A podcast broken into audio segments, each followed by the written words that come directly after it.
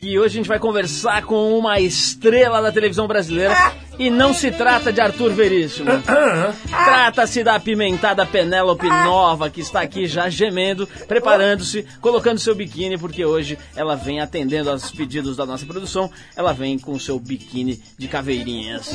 Para que todos saibam, hoje eu e Paulo Lima tiramos o nosso cinto de castidade de titânio para acompanhar essa entrevista particular com Penélope. Muito bem, Arthur, você que hoje está de falos eretos ad infinitum, prepare-se porque nós vamos conversar com ela mesma, a herdeira de Marcel Nova, que aliás é nosso companheiro e freguês aqui de longa data aqui no programa, e a Penélope, que é apresentadora lá da MTV, vai conversar com a gente sobre música, sobre Bahia, sobre calcinhas e, claro, sobre o assunto que ela mais gosta, que é sexo. E cintos de castidade.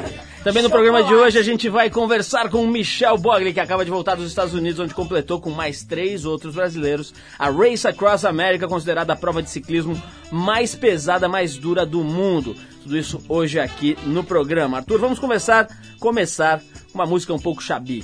Paulo, o programa promete com essa Chabilândia aí, mas. Estamos falando do artista Morrissey, que integrava a banda Smiths, da época que o Arthur era um pouco esquisito. Que nada, Paulo. Nessa época eu frequentava e era DJ do Carbono 14. Bom, a música chama-se Irish Blood English Heart, que é, É do, boa. do disco novo. You are, you are the Query, é isso? Query? Query. Query. Query. Então vamos lá ouvir o disco novo do Morrissey e a gente já volta com a Penélope Charmosa. Pra todas as drag queen da cidade. Perfumada.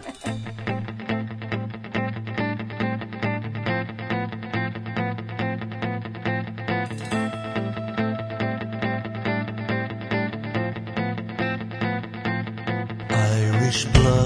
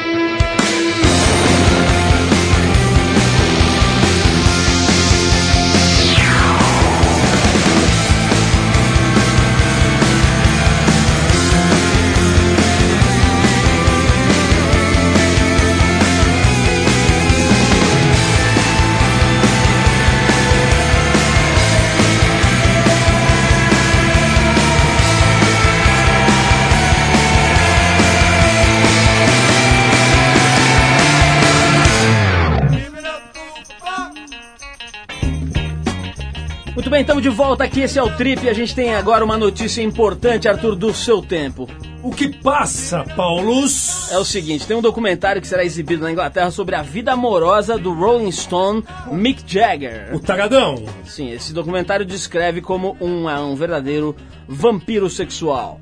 Mix Girls, ou As Garotas de Mick, traz depoimentos de seis ex-namoradas que revelam as predileções sexuais do cantor. Apesar da longa lista de conquistas, não participam do programa as ex-mulheres oficiais de Jagger, Bianca e Jerry Hall, sua atual namorada, segundo consta. Ah, também não participam a Lorraine Scott e nem a brasileira Luciana Gimenez, que tem com ele um rebento. É, o documentário traz depoimentos sobre as peculiaridades de Jagger, como seu fascínio por palmadas durante o ato sexual, quartos cheios de rosa, rosas, sexo a três, entre outros fetiches, Arthur. Você tá ligado nas fofocas? E a vida sexual de Elvis, Paulo, você conhece? Acho que Penélope conhece. Eu? A mal shook up. Olha só, vamos conversar daqui a pouquinho com a Penélope aqui, mas antes temos motivos para falar de meio ambiente. Por favor. Namastê. Bom, é o seguinte, quase 30 anos após a criação do ProAlco, o maior programa de combustível renovável do mundo, o Brasil volta a apostar num novo projeto de energia limpa. O biodiesel deverá ser um dos grandes focos do governo Lula. A partir de 2005, os veículos brasileiros movidos a óleo diesel, caminhões, locomotivas e ônibus devem estar circulando com 2% de biodiesel. Esse percentual de combustível renovável será misturado ao diesel e poderá chegar a uma quantidade total de 5% no ano de 2010. No Brasil, o biodiesel será obtido especialmente a partir de óleos vegetais, a maior parte vinda da mamona. Sabe aquela mamona, Arthur, que você usava para jogar na cabeça dos Eu ia colegas? até comentar. Exatamente, é uma fonte de energia forte. A plantação, cultivo e colheita desse vegetal empregam grande mão de obra, contribuindo para a criação de empregos e distribuição de renda em regiões carentes. O uso desse combustível, que é um produto 100% renovável, praticamente não emite enxofre, o que melhora bem a qualidade do ar, além de impulsionar as máquinas e automóveis. Além disso, o biodiesel deve ajudar a diminuir nossa dependência do diesel comprado no mercado internacional. Já andei lendo sobre esses projetos do biodiesel, é um negócio seríssimo que se der certo, o Brasil pode virar uma espécie de Arábia Saudita aí da mamona, que seria realmente maravilhoso. E tem também outra coisa, viu, Arthur? A Universidade do Ceará é, aliás, o governo do Ceará, junto com a Universidade do Rio de Janeiro, está desenvolvendo em estágio avançado a captação da energia das ondas do mar para transformação em energia elétrica, bicho. Com 8 8.500 quilômetros de litoral, você imagina as turbinas que a gente não vai ter pegando a ondulação. Não são os surfistas que vão aproveitar a energia do mar em breve, se Deus quiser. Ô Paulo, por falar em ondulação, ondas do mar, as ondas radiofônicas, quantos programas que o Trip está atingindo aqui no Brasil? Como é que é? Ó, o número não certo, eu só sei que estamos comemorando 20 anos de programa no ar. O que, que é esse 8 aí? 8.800? 80. 80? Não, 80 é, 80 é um ano. Não, é que eu fiquei sabendo o seguinte, eu recebi um telefonema do Rio em que a semana passada eu não estava presente aqui no programa, estava viajando, estava atrás da dança da tarântula no sul da Itália, e daí vieram me falar sobre obesidade, que o programa está no Rio de Janeiro também, é? Sim, o programa está no Brasil inteiro e nós estamos com 800 programas mais ou menos, né? Fazendo um cálculo grosseiro, são 40 semanas, aí 40 e poucas semanas, é isso? No mês, no ano, 48 semanas, né? Em tese, no ano. Então você multiplica isso por 20, daí 800 e tantos programas, ou 900, enfim. É programa pra dedéu, meu camarada. E sempre mudando o cinto de castidade, né, Paulo? Arthur, o que importa é que teremos daqui a pouco Penélope Nova aqui nesse programa. Ela já Nham, nham, colocou, nham. já colocou o seu biquíni de caveirines e feito desenhado especialmente para ela por Alexandre sem convite. E vamos tocar agora uma música que ela gosta. Daqui a pouco estaremos com ela aqui Paulo- ao vivo e incolor. Paulo, só meus olhos absorvem Penélope. David Bowie com Rebel Rebel e a gente já volta. Ela gosta.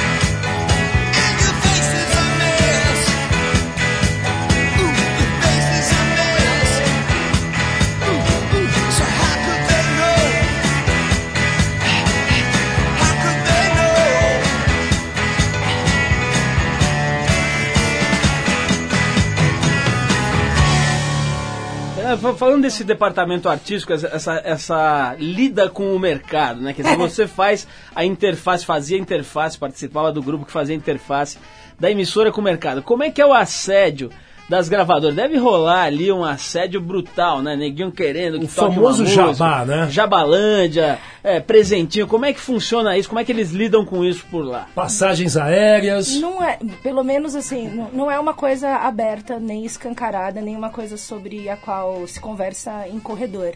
Então, para quem é funcionário, operário padrão, assim, não é uma coisa, não é clara. É bem, eu posso te falar que é, pelo menos era, né, até a época que eu trabalhei lá, bem menor e menos agressivo do que o encontrado em rádio e, e em outras Pra emissoras gente ninguém traz nada, né, Arthur? Poxa, Paulo, nem um café. Nem pizza. É, mas é que Nem aí é um horário coxinha. específico e tal, né? O que interessa é a link. Ô, outra coisa que eu falei aqui na, na, na- no- na abertura da entrevista é o seguinte: você nasceu ali no meio daquele cesto de roupa suja do rock and roll brasileiro, né? Porque eu e o Arthur a gente frequentava ali a casa dos caras do Camisa de Venda ali na, na Bela Vista, né, Arthur? Não, não, além do que, que o Marcelo Nova, Paulo, tem uma coleção de discos, que é uma das melhores coleções mas que isso- eu conheço pessoalmente. Mas não, tudo não, bem, isso agora que eles já ficaram rico e bacana. Agora é o seguinte, você O lembra, Calrume, o você lembra, na, é foda, você lembra na O cara época mora do... de aluguel. Você lembra na época do 25 Carbono anos. 14, a gente ia na casa deles lá, os Sim, o estavam tudo PT, que era empresário. Você, como é que foi a sua infância no mundo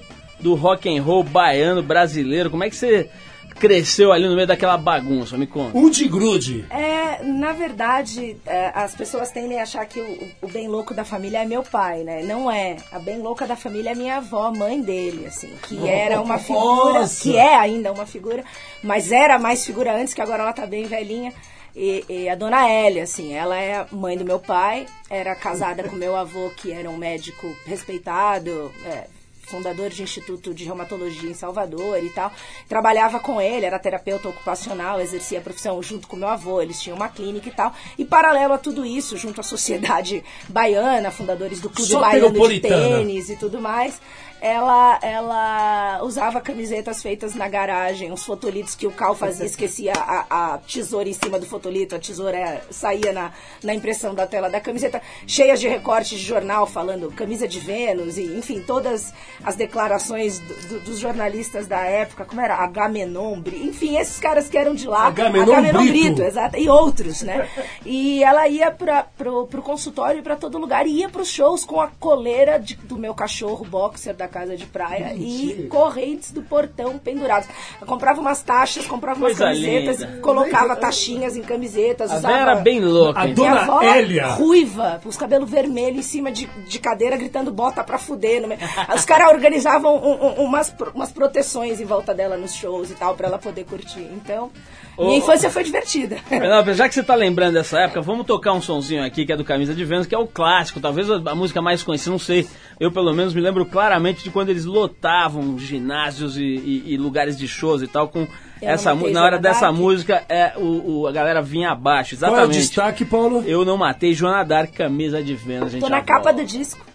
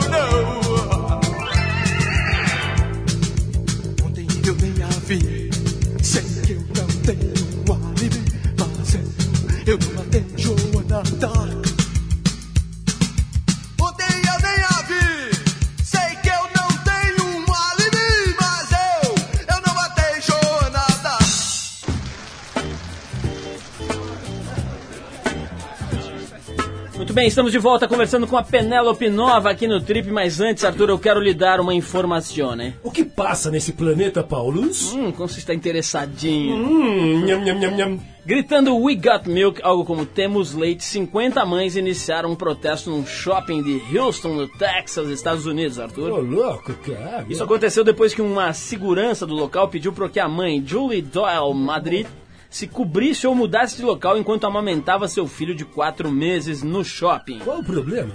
Pois é, Julie deixou o local, mas furiosa contou o caso a uma amiga e o fato se espalhou através da internet. Hum. Sim, muitos e-mails circularam, playgrounds ficaram abalados com o assunto, bufês infantis entraram em polvorosa e encontros de pais também foram formados na cidade do Texas, de Houston, no Texas. Ô, coisa importante. É, Isso acabou levando cerca de 50 mães para protestar neste shopping center. Olha só o que ela disse, Arthur. Amamentar no peito é a alimentação das crianças. Se as pessoas não querem ver mulheres alimentando suas crianças, simplesmente não olhem. Foi isso que disse a Julie ao jornal local The Chronicle.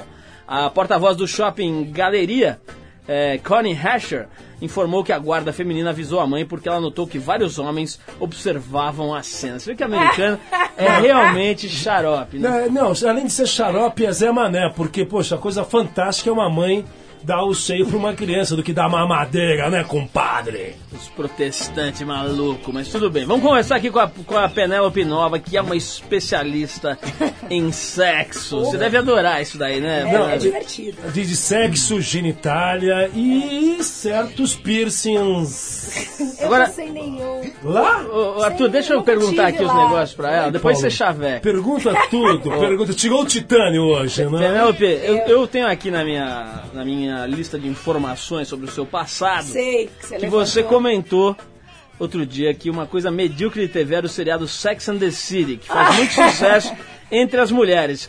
Por que você não gosta de Miranda e de Carrie? Não, veja bem, eu não perco um. Eu tenho, inclusive, as séries. É, eu só acho... Bom, enfim, as três personagens que giram em torno da Carrie, que é a principal, são estereótipos exagerados, assim, né? Uma é a prática, outra é a tarada, outra é a ultra romântica. Elas não contam porque elas só dão sustento a... a é só figuração, né? Só pra colaborar, assim pra, pra Carrie. Eu só acho que esse papo de mulher moderna me enche bastante o saco, assim. É, eu não acho que a mulher moderna... é, me parece que a, a mídia, de uma maneira geral, leva a, a mulher a se compo- vem levando a mulher a se comportar como um cara babaca. Isso me incomoda muito, assim. Então tem uma coisa de tentativa de destituição do ideal de amor romântico. Eu não conheço outro amor que não seja romântico em termos de homem e mulher, assim, de relacionamento. Ou homem, homem, ou mulher mulher. Mas enfim, qualquer amor que não seja familiar. Se não for romântico, eu acho meio difícil de entender. E, e acho que é um lance de, tem a ver com o momento que a gente vive, assim, né? Vamos incentivar o individualismo, porque o individualismo é o que move o consumismo e o consumismo é o que interessa, porque a gente quer que todo mundo tenha o mesmo carro e vista a mesma roupa e queira ter a mesma barriga e o mesmo peito e a, a mesma cor de cabelo e tal. Então isso é só, eu acho que isso é só a vertente feminina da coisa, assim, a tentativa de manipulação da, da alma feminina. Eu acho que é medíocre porque é mentiroso. E fora que ao longo da série, a- o que me irrita muito também é que as, as situações elas são próximas do real. Mas as conclusões, assim, é que são medíocres. São americanas demais, É, né? uma- são americanas, mas assim, a, a gente aqui no Brasil vive esse ideal americano muito, né? A, a maioria, de uma maneira geral. Sim. O Brasil se espelha nessa babaquice. Pasteurizado. Né? Então é complicado, porque aí fica essa, essa ideia de que, não, tudo bem, eu vou comprar um sapato de 500 dólares no Manolo Blahnik e eu sou cool, é isso que importa, entendeu? E eu tô me sentindo bem com isso. Eu não, um, um cara me trata bem, um outro me dá um pé na bunda, eu tomei um pé na bunda ao invés de eu aprender o que, que é o pé na bunda e, e né, ela não relativiza, ela não raciocina, ela vai comprar sapato. Então ela pode continuar tomando pé na bunda, né? É bem engraçada a série, eu me divirto, me irrita, mas eu dou risada. Penélope, agora e a vovozinha? A vovozinha. A vovozinha que tem aquele programa na GNT que é Ah, a vovozinha é genial. figura, era figura. Vocês estão falando de Sue Johansson. Johansson. Sim. Uma Ela- canadense. Sensacional, É escatológica. Você sabe que ela era enfermeira e ela foi fazer isso porque ela tem, acho que são três filhos, que na época, na idade adolescente, ela sentiu que eles não tinham informação nenhuma sobre sexo, ou pelo menos insuficiente. E ela começou a, a se especializar nessa área, foi ter um programa de rádio. que Pela foi um descrição sucesso, da tua avó, pensei que era tua avó aquela ali. Não, não, não, mas Podia pelo, ser. Ô, Penélope. Podia pelo ser. que a gente está observando, o Paulo conhece o nome, a entonação É, do ele nome. assiste, Você ele é- conhece profundamente a vovozinha. Profundamente. né? Não só, não, só, não só conheço, como sei que apenas o primeiro terço da vagina é sensível. Exatamente. Ah, Paulo Zuerectus. Que significa que tudo bem ter Tem- 8 tem a centímetros. merreca que nós O que não pode é ser fino, basicamente. Ô, ô, Penélope, é verdade que você latiu outro dia pra uma véia? Não, tem... história é não, não foi pra véia e nem foi outro dia. Tá latindo, Essa história do la... Não, é que o latir O é Ivando legal. ou latindo? não, Rosnou. a- ambas as coisas. É, é, em horas, em momentos né, distintos. Oportunos. Exatamente. Não, a história do latir é uma coisa mais antiga, assim. é- é- Ah, pô, eu, eu sou. Isso não tem nada. Bem antes de trabalhar em TV, tatuagem, cabelo rosa, careca. E imagina, eu trabalhava no Iguatemi nessa época. Então, ah, eu não podia ir no banheiro muitas vezes. Você era vendedora de loja? Sai, Penélope já da moda. primeiro- Não, menos. Foi meu primeiro Fashion. trampo. Para quieto, Arthur, deixa ela Não responder. confunda com, com bunda. É, foi meu primeiro trabalho. Eu trabalhei no shopping. E aí, não só lá, mas em vários outros lugares, né? Eu, eu me tatuo há uns 12, tre- 13 anos. E daí já tinha bastante tatuagem. E nessa época, 10 anos atrás, era um pouco... Era menos aceito, assim. Causava mais impacto. E o cabelo rosa também, não era uma coisa... Não, não, não havia uma suposta cena clubber. Não tinha clubber na novela. Não tinha o nome clubber. Não tinha nada disso. Então, é, é, isso acabava incitando umas reações de umas pessoas que achavam que tinham direito meio de me agredir, assim, não é? Que chame atenção, que olhe, que comente, tudo bem, mas que te desrespeite, não. Então, para não sair brigando com todo mundo, às vezes eu só tinha, desen- sei lá, descobri um jeito de me divertir, de, de assustar, de, de mostrar que tá errado sem, sem precisar agredir. Mas você latia direto ou rosnava antes? Não, eu latia direto na hora que cruzava. Penélope, vamos revelar alguns segredos. Eu tô percebendo que você tá com Claro. bíceps, Ah, uma panturrilha enorme, ele. Aham. tá com a barriguinha seca e tá com uma dieta particular. Que história é essa? Que patola toda é essa no seu Gra- bíceps? Patola toda. A fisiculturista Eu quase- Penélope. Eu quase fiz educação física, na verdade, é, é, como faculdade. Foi uma. Eu cheguei a pensar no assunto. Eu gosto de, de exercício, bastante, sempre gostei. É, o que me irrita um pouco a banalização da estética. Me irrita um pouco, não, me irrita pra caralho a banalização da estética. Então eu não faço disso um discurso, nem vou levantar a bandeira, mas eu, mas eu levanto ferro mesmo. E- Ah, você puxa o ferrão mesmo. Eu, go eu gosto, eu tenho. Ah. dentro disso é sorte, porque tem um monte de gente que, sei lá, não, que faz e que não gosta, porque acha um saco puxar ferro e tal. Eu gosto do, do tipo de exercício. E eu voltei, eu fiquei uns três anos parada, sem fazer exercício, exatamente porque eu fiquei de saco cheio de dois, 2001, mais ou menos. Com, enfim, acho que rolou uma mudança do- dentro da academia do comportamento. Me- acho- demorei um tempo para entender que isso me É incomodava, isso. saí fora, voltei esse ano e daí voltei animada, porque tava com saudade, fiquei tanto tempo parada. Aí com- o cara que me dava treino na academia virou meu personal duas vezes por semana, o Bambam, que eu adoro, relação de amor e ódio. E agora vocês estão E aí ele me ficando. dá um. Não, não, não, não. Essa, Penélope, essa que era a parte Not. boa. Penélope, Não. mostra o muque pro Paulo, vai, pra ele se calar. Olha, assim, olha aqui, nós vamos tocar mais uma cara música. já ia levando o assunto pro Nós sexo. vamos tocar mais uma música, mas depois eu vou querer saber sobre padrões de beleza. Quero saber se te enquadraram lá na MTV. E cinto de castidade. Oi? Não! Calma, calma, não nunca. responda agora pro É, Ibope é. subir. Piano, piano. Aguardem Penélope com revelações transcendentais no trip. Vamos tocar, aliás, uma música que você mesmo pediu, a gente separou aqui. A banda chama-se Helicopters Oba! e a faixa é Toys and Flavors. Sort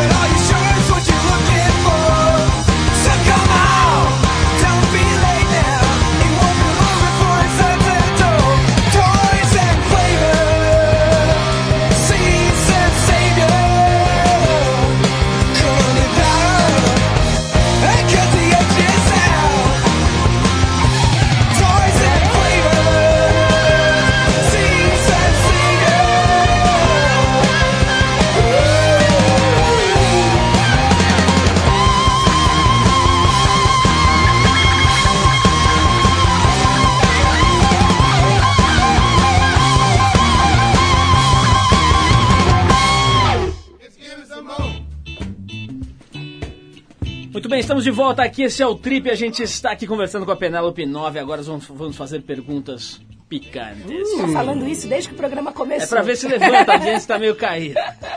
Arthur, conhecido mundialmente pelos seus filmes de terror, nosso eterno convidado aqui do programa, o cineasta José Mojica Marim, José do Caixão, de 68 anos, é o mais novo candidato a vereador pela cidade de São Paulo. Tô ligado, meu. Contradizendo sua imagem nefasta e demoníaca, ele concorre pelo PTC, Partido Trabalhista Cristão. Sua plataforma de campanha é exorcizar as forças negativas da cidade de São Paulo, segundo informou o jornal Correio do Povo, Arthur. Tem coisa, tem coisa. E Zé do Caixão, não o José Mojica, é o Zé do Caixão, né? Aliás, falando em candidaturas, essa, essa é uma candidatura bastante interessante. Teve aqui semana passada a Soninha, candidata Oba, essa é à brother. vereança aqui pelos, por São Paulo. Vai ser bem legal se ela for eleita. Vamos torcer para que seja. Agora é o seguinte, Arthur. Vamos fazer uma pergunta picante. Começa você que eu vou. Pergunta picante. Ô, ô, Penélope, você sendo da Bahia, você é chegada numa pimenta ou não? Ou no axé? Não, entre o axé e a pimenta, eu acho que eu fico com a pimenta. Mas eu não sou muito baiana, não, na verdade. Você só nasceu lá e foi importado. É, eu, eu vim pra cá cedo, não tenho nem sotaque. E, e, sei lá, não, não tenho nenhuma ligação. Agora vamos falar daquilo que eu falei antes da música, o Penélope. É o seguinte, eu me lembro que você era toda. Você tá toda gatinha agora, magrinha, não sei o quê. Você era meio gorducha e era bem louca, tinha um maior visual diferente tal. Muito Deram uma engraçado. enquadrada em você ou era a televisão que te deixava mais gordinha? Qual Não, que é? Porque você tá não. magrinha. Te fizeram lipo? N- não, puta, lipo nem fudendo. Então por que você tá toda É, tchutchuca? Que de- história é Esse negócio de essa? enfiar cânula é em outro lugar. É, é, Opa! né? Ó, nós Né? aqui! É, agora baixou a Tati quebra barraco. Não, também não. É só o normal, não tô falando nada demais. Bom, é, quanto ao porra louca, na verdade é a mesma coisa, assim, eu não, eu não, não sinto essa diferença, né? Porque eram só as tatuagens e meu jeito de vestir sempre foi esse. Sou, eu sou uma mulher de calça jeans mesmo e, e não, não, não tem... O vestuário sempre foi o meu, sempre me vesti do meu jeito, mesmo no vídeo. Então, meio a mesma coisa. Quanto ao ser gorducha, é, eu, eu sou uma gordinha de alma, Não, assim. quando eu nunca era? vou. Quanto a ser. é, Então, eu nunca vou deixar de ser. Tem um lance que eu não tenho. Eu tô mais. Eu tô bem mais sequinha mesmo. E é por causa do treino. De eu ter voltado pra academia em março. De março pra cá, voltei, voltei animada, treino todo dia. E, e, e aí gosto de fazer barba, cabelo e bigode, assim. Aí se tem o treino, tem o lance da alimentação. Eu, eu, eu sou ultra disciplinada, então ao você não contrário faz- do que a imagem sugere. Você não faz só peso, então você deve fazer algum exercício aeróbio também. Ah, eu faço aeróbico, peso e como de três em três horas. Tem alterno dietas, dietas de, de maior ingestão de maior ingestão proteica, dieta de queima de gordura. Alterno isso. Eu gosto, me diverte, acho engraçado, acho legal. É, é, mas de maneira nenhuma, nunca a MTV disse absolutamente nada contra a, a, a bainha. Eu acho que a bainha é fundamental. Eu sou super power pança, assim, nesse sentido. Sou contra mesmo, então, a gente até falou disso antes, assim, acho que a banalização da estética é um treco babaca, limítrofe, assim, limitante de intelecto mesmo. Acho que não tem nada a ver. É legal estar bem com você mesmo. E, mas acho que eu me sinto a mesma. Mais uma pergunta picante, Penélope. Até agora? Ah, teve a da Só pimenta. eu que tô enfiando o cano, Não, a pimenta. É, vamos lá, Teve a da lá, pimenta lá. que foi um pouco picante. É. Olha só, tem uma boa aqui que é o seguinte. s- Tenho aqui no meu dossiê, Penélope, Ah, vamos, não. que você empurrou um antigo namorado pra uma amiga porque achava Puta. que ele era pouco experiente. Não. A garota ia dar um trato no menino Eu e depois explico. ele ia voltar pra você poder Não. comer a cada três Eu horas. explico, eu explico. É, Dieta de Penélope. Dieta, eu explico. Ah, na verdade, esse garoto, quando a gente namorava, a gente tinha mais ou menos a mesma idade. Eu era, sei lá, seis meses mais velha que ele. E quando a gente começou a namorar, ele era virgem. E, a gen- e era tipo amor, assim. Ele tem, tatuou uma Penélope charmosa no braço. Amor, tipo, quero ficar para sempre. Brigou com a Penélope. família, a família me detestava. Calma! Fininho? Daí, não, ótimo. Deixa- Não, outro dia o Tom, 18. Penélope, só um parênteses, outro dia o Tom Zé veio aqui quase bateu porque ele não conseguia falar. Não, normal, eu falo também pra caramba. É, não, ótimo, ótimo. E, e 18 e 18. 18 de idade e 18. Tava bom. E era ótimo. Não tamanho ideal. 18. E daí, E daí o que acontece é que, como ele era quase virgem mesmo, a gente namorava uns dois anos e meio. E era um lance que eu. Era amor mesmo, assim. Eu que- queria. Visual, me, me imaginava com ele por muito tempo, ele comigo. Eu não achava certo o garoto ser lindo e ter 20 e poucos anos. Uma época eu encanei com isso, assim. Né? Você só tem 20 anos uma vez na vida. Aí eu ficava pensando que as maiores probabilidades eram ou a gente casar e ele comer a secretária, né, um dia, depois que eu tivesse filhos e tudo mais, ou então a gente se separar mesmo depois disso e ele virar um desses coroa que botam garota de 18 anos na garupa da moto, depois de comer feijoada no bolinha, sabe? E eu achava isso deprê, assim. Eu falava, pô, eu não quero isso pro cara, eu amo o cara, entendeu? E daí eu propus, depois de algum tempo de reflexão, que ele que uma coisa não tinha nada a ver com a outra, que eu achava que ele tinha que ter alguma experiência mesmo. E aí ele primeiro encanou que eu devia estar querendo ficar com outros caras, eu expliquei que não. Aí depois ele topou, mas ele não fazia nada. E aí um dia eu virei pra uma amiga minha e falei, escuta aqui, você não é minha amiga? Você não acha fulano uma graça? Ele também, por favor, dá pra você dar pra ele? Por favor. E aí eu apresentei, agilizei várias meninas pra ele sair. Depois de um tempo ele virou e falou que não era justo que só eu fize- que ele fizesse isso e tal. A gente chegou a sair em dois casais, nunca, nunca fizemos troca de casais. Mas a gente saía, às vezes eu saía com o cara que eu tava ficando. Nessa época eu tive namorada, tive namorada com ele. E então, é, um, um dia eu virei pra ele depois disso e falei, pô, sabe o que que é? Eu acho que vamos ter outra conversa. Ele, ai meu Deus. Eu acho que eu quero ficar com uma menina, acho que toda mulher tem vontade de experimentar. Não quero fazer disso uma fantasia sexual pra quando eu tiver 35 anos e for casada. Acho que podia. Aí ele foi contar pra melhor amiga dele, que era a única amiga que eu achava legal que ele tinha uma amiga. A menina, não, super normal, também, pô, fica. Porque ele achava que eu tava virando sapatão. Que eu ia deixar ele aos poucos. Por isso que eu tava agilizando outras meninas e que eu tava saindo fora. Ela falou, não, normal, também tenho vontade. Tudo bem. E aí um dia meu carro quebrou, fui dormir na casa da mina, a mina pulou em cima de mim, terminou com o namorado, a gente namorou um tempo, então. Coisa linda essa Não, relação. Penélope, então a gente percebe que, que você já participou de grupos de terapia.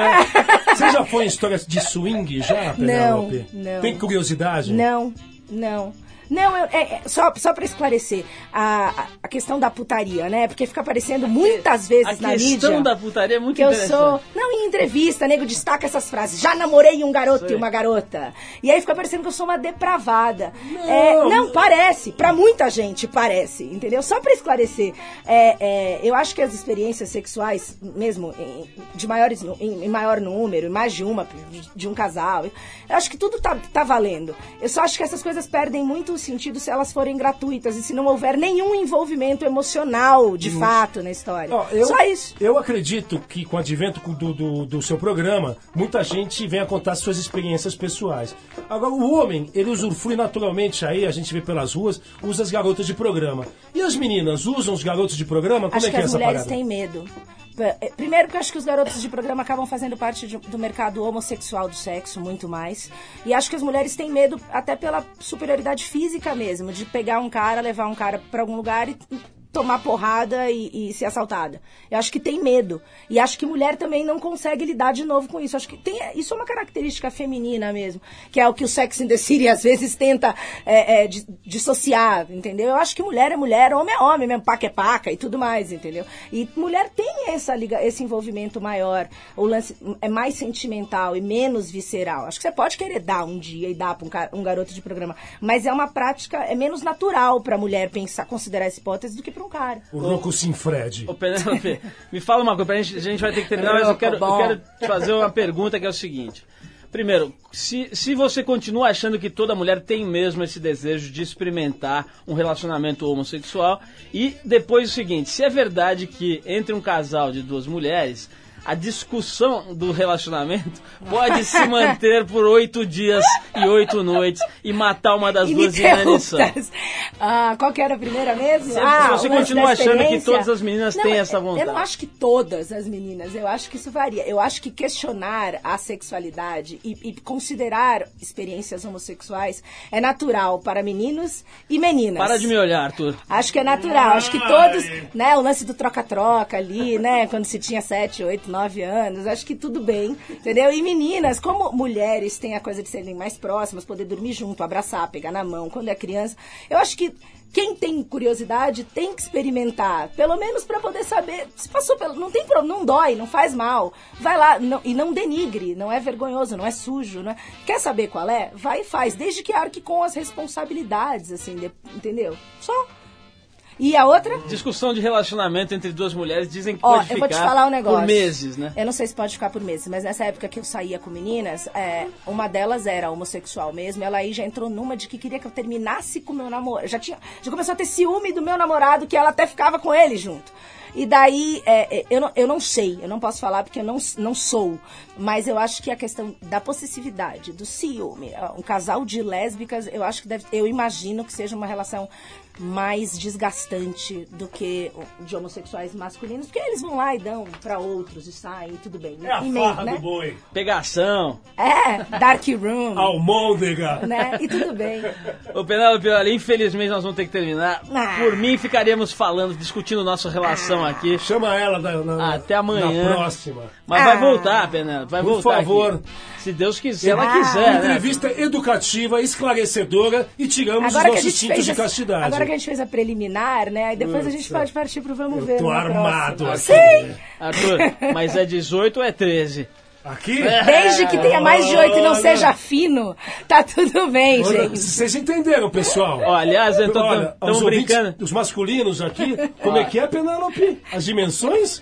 Não, é que ele falou do lance do canal da vagina, que tem as terminações nervosas. É verdade, é a, é a primeira parte. Só o primeiro Então, terço é enervado. Até 8 centímetros, você tá, tá se esfregando onde faz cócega, entendeu? O problema é aproveita se pra- fino. Aproveita pra avisar Fino a é galera foda. que você puder, que você encontrar na rua, é o seguinte, a Ô, próxima TPM, lembro. a capa, a capa e a matéria principal dentro é sobre o problema masculino com o tamanho do pipi. É um ela, tava, ela tava revelando agora 8 centímetros, já condi, já deixa uma moça outra, feliz. gente, já relaxou, né, Arthur? Os caras têm que desencanar, porque tem lugar menor pra pôr coisa menor também, entendeu? Ó, tá vendo a dica? É, é. Olha, vamos encerrar que eu já, senão eu vou, vou ejacular. Não vou querer mostrar escada magírias aqui, né? Vamos tocar uma musiquinha aqui, Penélope, brigadão pela tua Obrigada a presença. vocês, Vou tocar uma pra você uma música, o nome da banda é o que nós desejamos pra você. Ah, que Kiss. romântico. Com a faixa Kiss. Plaster Caster em homenagem Como é que é? em, Plaster Caster Oh, yeah, em homenagem ao nosso Fred Mercury. Ah, Vamos lá, Kiss.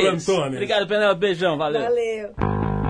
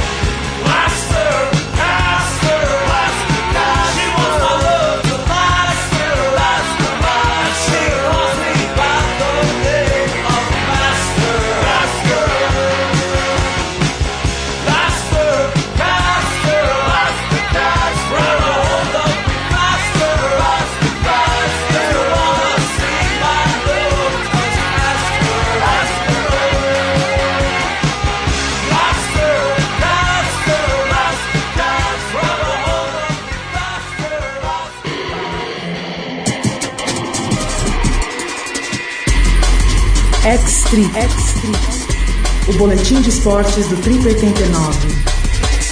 Bom, e como a gente anunciou aqui no começo do programa, a gente vai conversar agora com o Michel Bogli, que liderou o quarteto brasileiro, que encarou o Extra Distance Team, na verdade o Race Across America. Eles formaram o Extra Distance Team, a equipe brasileira que chegou à final da Race Across America, a principal e mais difícil competição de ciclismo endurance do mundo. A prova realmente pesada, estafante, nego pedala, nego se transforma num cilindro no fim da prova. O time brasileiro conquistou a quinta colocação na categoria e o 12 lugar na classificação geral da prova, depois de pedalar 4.733 quilômetros entre as cidades de San Diego e Atlantic City, da costa oeste a leste dos Estados Unidos. Só para você ter uma ideia, a costa inteira do Brasil são 8.500 quilômetros, os caras pedalaram metade da costa brasileira sem parar. Eles terminaram o percurso em 7 dias, 2 horas e 30 minutos, tempo considerado excelente para essa prova na, na qual o objetivo principal é simplesmente alcançar a linha de chegada vivo. Para contar como foi essa verdadeira maratona sobre duas rodas, a gente fala agora por telefone com Michel Bog, que vive em Fortaleza, no Ceará, e participou pela quinta vez da competição. Já teve aqui na primeira vez, já teve aqui várias vezes. Agora a gente fala com ele por telefone. É... Michel, como é que estão as coisas aí depois dessa prova pesadíssima? Você fez pela quinta vez, é isso? É... é o Race Across America. Como é que foi fazer essa prova com uma equipe que não tinha preocupação de performance, né? era uma equipe que queria testar os próprios limites? Conta, conta um pouquinho, em linhas gerais, como é que foi essa experiência. É, boa noite, Paulo. É, hoje faz exatamente uma semana que a gente chegou e ainda estou um pouquinho assado, posso dizer, e tendo umas crises de sono durante o dia, porque a gente fica durante esses sete dias e duas horas e meia que nós é, levamos para cumprir esse percurso todo, a gente dorme aproximadamente de duas a três horas a cada 24, não necessariamente no período da noite, o que gera uma qualidade muito ruim de sono. Então demora um pouco para a gente voltar à vida normal. Mas a nossa participação foi muito boa, a gente tinha superou nossas expectativas totalmente, porque realmente a nosso objetivo era apenas terminar, era apenas concluir, chegar vivo, como você disse, em Atlantic City. E nós conseguimos, e melhor ainda, nós conseguimos apertar o ritmo no último dia, diminuir nossa diferença. A gente queria ter abaixado de sete dias, é, infelizmente não foi possível, mas assim o resultado da equipe foi muito positivo. Acho que todos estão contentes e um quinto lugar é sempre um quinto lugar, né? A gente não pode menosprezar. Ô, Michel, me conta uma coisa. Você foi. A equipe era composta de duas pessoas bastante experientes nessa prova, você e o Zé Filho, e dois novatos nessa prova, apesar de um deles, o Márcio Milan, ser um cara muito experiente em provas de endurance, de resistência, fez ultramaratona, fez triatlon, fez Ironman e tal. Mas tinha o Cássio Brandão que estava me contando que era um cara que está há pouco tempo no, no esporte, especialmente no ciclismo, está só há nove meses. Como é que vocês revezavam? Quer dizer, todos pedalavam a mesma intensidade, ao mesmo tempo? Ou tinha um rodízio que protegia um pouco os menos experientes? É, na verdade, Paulo, a gente largou com um plano inicial de revezar num esquema de meia hora cada ciclista para poder manter uma velocidade boa dentro do clima dos dois primeiros dias, que é um clima quase desértico. E o terceiro, o, desculpa, o quarto ciclista, ele teoricamente ele está sempre em descanso. Então, cada um pedala meia hora, revezando em três. O quarto está descansando. E a cada terceira vez que a gente repete o turno, é, quando deu quatro horas de descanso desse quarto ciclista, ele entra para o revezamento e um sai. Esse foi o que a gente traçou no início e o que a gente conseguiu manter durante esses sete dias e duas horas e meia. Ou seja, todos nós pedalamos a mesma quantidade de tempo. Ninguém é, foi poupado ou foi salvo em nenhum momento porque ninguém precisou. A gente tinha, óbvio, esse espírito de equipe. Se alguém precisasse, mesmo nós, eu e Zé Filho, que somos mais experientes, às vezes um problema é, num joelho ou uma fadiga extrema, mas ninguém precisou. Todos pedalamos a mesma quantidade de tempo, cada um dentro do seu limite, cada um dentro da sua velocidade e juntos aí chegamos aí nesse, nesse tempo de sete dias e duas horas e meia. Ô, Michel, me diz uma coisa: tem muita gente que acha que esse tipo de prova prejudica a saúde do atleta. Queria que você falasse, você que é um cara que acabou se especializando em provas de extremo desgaste, Isso não, não acaba prejudicando um pouco a saúde geral da pessoa? Não é sobrecarga demais? Esse negócio de dormir duas horas, etc. Como é que você analisa isso? A conclusão que eu tenho hoje, aí, após 10 anos, esse é o meu décimo aniversário vivendo o Race Across América. Eu fiz cinco vezes em 10. Quer dizer, cada ano, um ano sim, um ano não. É, fora corrida de aventura e Ironman, enfim. O que eu posso dizer, Paulo, é o seguinte. É, é óbvio que se eu fizer isso a cada dois meses, eu vou me prejudicar e periga ter um, preju um, um prejuízo sério à minha saúde. Então, a gente que já tem experiência e sabe onde está se enfiando, é, a gente consegue dosar e fazer um calendário aí durante o ano que você concilia umas provas de extremo é, desgaste, de ultra endurance, com provas menores e com descanso, né? Sem descanso a gente não consegue atingir nossos picos de performance. Então agora eu vou ficar praticamente três meses é, me recuperando e voltando à forma para enfrentar o meu próximo desafio, que vai ser agora 24 horas pedalando aqui em Fortaleza no mês de outubro. Bom, como eu falei, o cara realmente está se transformando num guidão, né? O cara não sai de cima da bicicleta, Michel. Parabéns aí pela tua performance, parabéns para você, pro Zé Filho, pro Cássio Brandão e pro Márcio Milan, que já teve aqui o Márcio também, contando aí da, da- do fenômeno que, que o esporte, da forma como o esporte mudou a vida dele, ele já está com mais de 50 anos e é um atleta muito hábil, muito resistente. Parabéns então à equipe Extra Distance Team, especialmente para você, Michel, um abração. Valeu. E na próxima vez que você for ficar aí duas semanas pedalando, passa aqui para contar pra gente antes ou conta depois também. Um abração, Michel, valeu. Pode deixar, valeu, um abraço. Bom, pessoal, a gente vai ficando por aqui com mais esse Trip 89. Esse é um programa independente feito pela equipe da revista Trip e também da revista TPM, em parceria com a 89 FM e com toda a rede rock. A apresentação é de Paulo Lima com Arthur Veríssimo de vez em quando. Não, presente, Paulo, sempre viajando por esse planeta e trazendo novidades e notícias do além. Hum, comandante da Gol. Edição é de Cláudia Lima, produção de Eduardo Marçal, assistência de Alexandre Potashev, colaboração de Bruno. Bittencourt, Léo e Yuri Dam. Dankalov Exatamente. e hoje Fred Mercury presente. Trabalhos técnicos do grande Serginho, que vem se juntar a esta nossa família cheia de bastardos. Quem quiser escrever pra gente, pode mandar o seu e-mail pra radio.trip.com.br. E se quiser reclamar, também mande e-mail. Eu não aceito reclamação, só elogio. Terça que vem tem mais um programa aqui, se Deus quiser e se a direção deixar. Um abração.